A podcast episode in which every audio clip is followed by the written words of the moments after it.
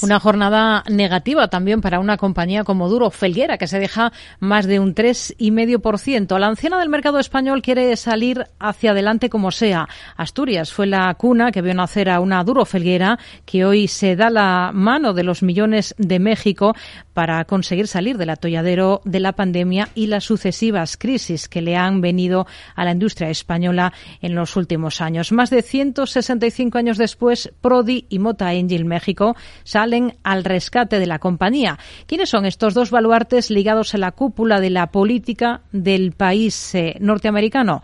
Lo descubrimos en los próximos minutos con Javier Luengo. Se nos ha ido la olla por completo. Nos creíamos que estábamos cuerdos.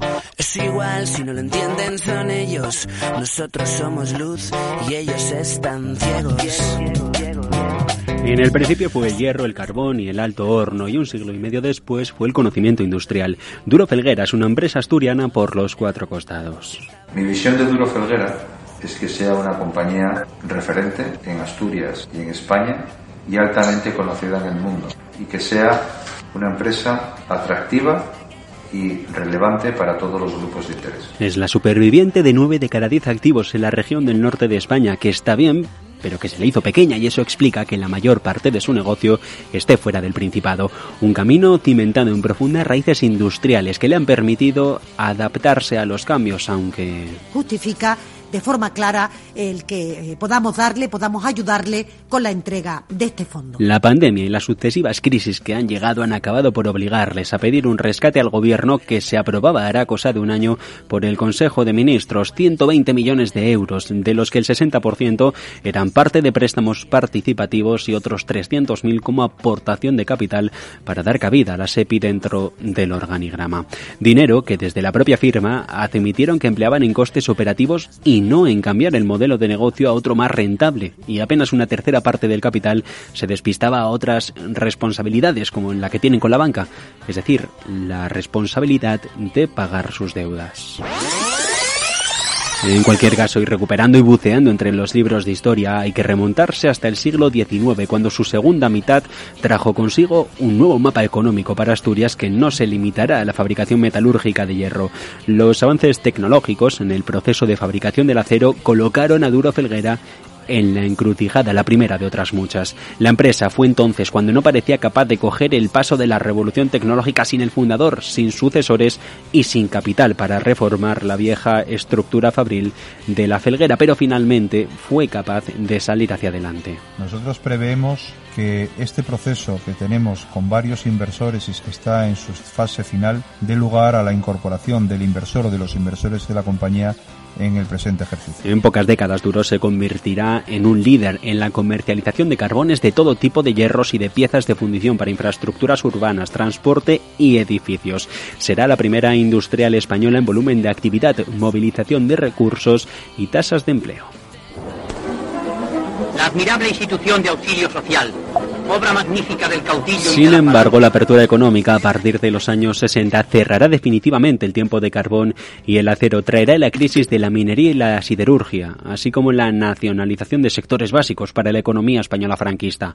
Duro tuvo entonces que iniciar una tercera etapa especializada en la fabricación de bienes de equipo. Un largo camino que a día de hoy todavía no ha terminado a pesar de las especializaciones dentro de la compañía en el sector de los conocimientos industriales, superando la vieja cultura de la producción y pasándola de los servicios. De hecho, la publicidad de hace unos años definía la compañía de esta manera.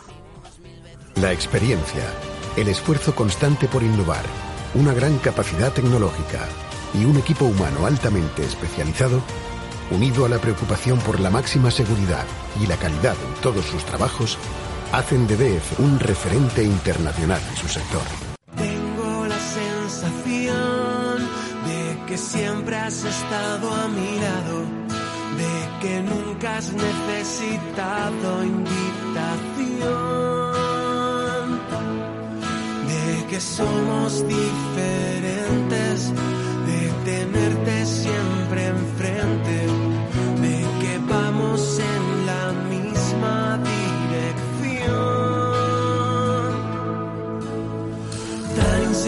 Duro Felguera lleva años disputando un agónico partido de tenis contra la adversidad. El emblemático grupo asturiano, cuyos orígenes se remontan a 1858, se ha enfrentado a problemas de contratos en Latinoamérica, traumáticas revisiones contables, cambios abruptos en la dirección y providenciables ayudas de la SEPI. La reputación ha resultado dañada, el negocio quedado por momentos desarbolado, aunque el grupo insiste en su lucha por la supervivencia y a diferencia de otras rescatadas con dinero público, no acumula una deuda excesiva. Ahora el revés al que se enfrenta Duro es el de desatar las ayudas del Fondo de Apoyo a la Solvencia de Empresas Estratégicas, el de la SEPI. Esto se quiere conseguir con los mexicanos de Prodi y Mota que van a dejar sobre la mesa 90 millones de euros. Una operación que le hemos pedido que nos las valore a Juan Esteve de Markets. Va a ayudar a la empresa tanto a realizar sus proyectos como a poder expandir su negocio. Esas sinergias que pueden crear tanto con Prodi como con Mota Angel, pueden ser muy beneficiosas para la empresa. Declaraciones en base a un comunicado de primera hora de la Comisión Nacional del Mercado de Valores en el que se calcula que las aportaciones serán de millones, la de Prodi de 50 y la de Mota Engil de otros 40, y los devolverán mediante una ampliación de capital. Se calcula que para ello el precio de cotización va a ser de 0,7661 euros brutos la acción, de manera que Prodi se va a quedar tras la ampliación con un 31% de la compañía y Mota Engil México hasta con el 24. Pero ¿quiénes son estos socios? Por un lado, Prodi es un grupo fundado el 1 de agosto de 2011, relativamente joven, en Aulcalpan, en México, un año antes de que el conservador Peña Nieto asumiera la presidencia. En agosto del 12 cambió su objeto social para, entre sus actividades, incluir la ejecución de obras, de manera directa o indirecta, con subcontratación parte de la división que se encargaría ahora de Duro. Por la otra, la historia de Mota en México, es más antigua, se fundó en 1946. Aquí todavía estábamos con el dictador, un 29 de junio. En ese mismo mes y año creó una sucursal en Angola, puso en marcha de manera inmediata sus actividades, primero de exploración y transformación de maderas y después, a partir de ese 48, en el sector de la construcción y las obras públicas, la división que ahora también aquí hará negocio. El objetivo de Duro es el de alcanzar de manera urgente una facturación de 500 millones de euros. ¿Lo conseguirá? Bueno, es la gran pregunta que, como solían decir en las series de televisión, se contará en próximos episodios.